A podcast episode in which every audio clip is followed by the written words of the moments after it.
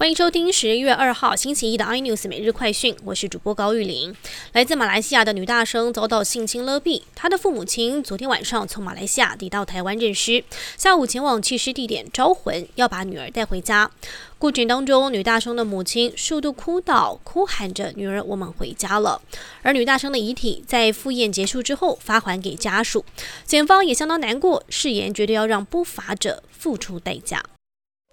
英国媒体《太阳报》报道，三十八岁的威廉王子今年四月曾确诊武汉肺炎，一度呼吸困难，但当时他的父亲才确诊不久，为了避免引发恐慌，并没有对外公布，自行进行隔离。而同样进行隔离的还有世卫秘书长唐德赛，他也证实曾经接触病毒阳性的反应者，接下来几天要自行在家隔离。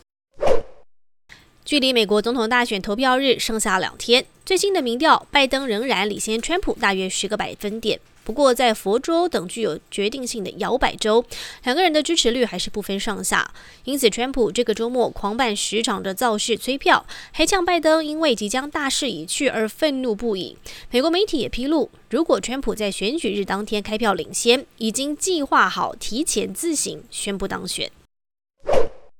百年大同经营权变天，市场派下午林董会推举林文渊出任新董事长，这也是百年历史的大同首度由非林挺生家族出任董事长，并且立刻开始进行人事整顿。此前法务长赵安，而另一方面，痛失主导权的林国文彦角色也进行变换，幕僚转述，他要开始学当反对党，学当市场派了。电商业年度大促销档期双十一前夕，热身暖场促销起跑。PC Home 结合品牌在打团体战，而虾皮购物则打造线上的旗舰品牌商店。携手全国电子推三 C 促销，带动双十一热潮的天猫国际也看好出不了国的报复性消费，将使购物金额再爆大量。更多新闻内容，请锁定有线电视八十八 MOD 五零四 iNews 最正晚报，或上 YouTube 搜寻三零 iNews。感谢台湾最大 Podcast 公司声浪技术支持。您也可以在 Google、Apple、Spotify、KKBox 收听最新 iNews 每日快讯。